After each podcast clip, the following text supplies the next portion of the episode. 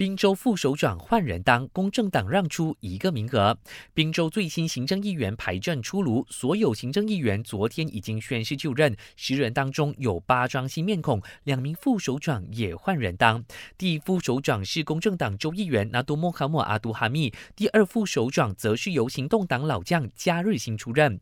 值得一提的是，在新阵容当中呢，滨州行动党的州议员名额维持七个，公正党只有两个，乌统却有一个。而这个名额正是从丢失了一半议席的公正党手中抽出来的。滨州首长曹官友解释，行政议员议席分配是根据各政党在州选中的输赢而定的。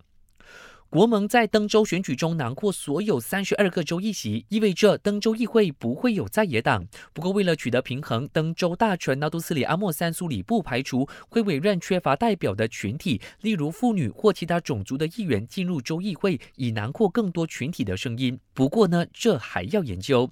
这是阿莫三苏里第二度出任登州大臣，他在昨天打卡上班之后，也一一公布了登州行政议员的职务，包括他自己将监管经济、金融、投。资土地及天然资源事务。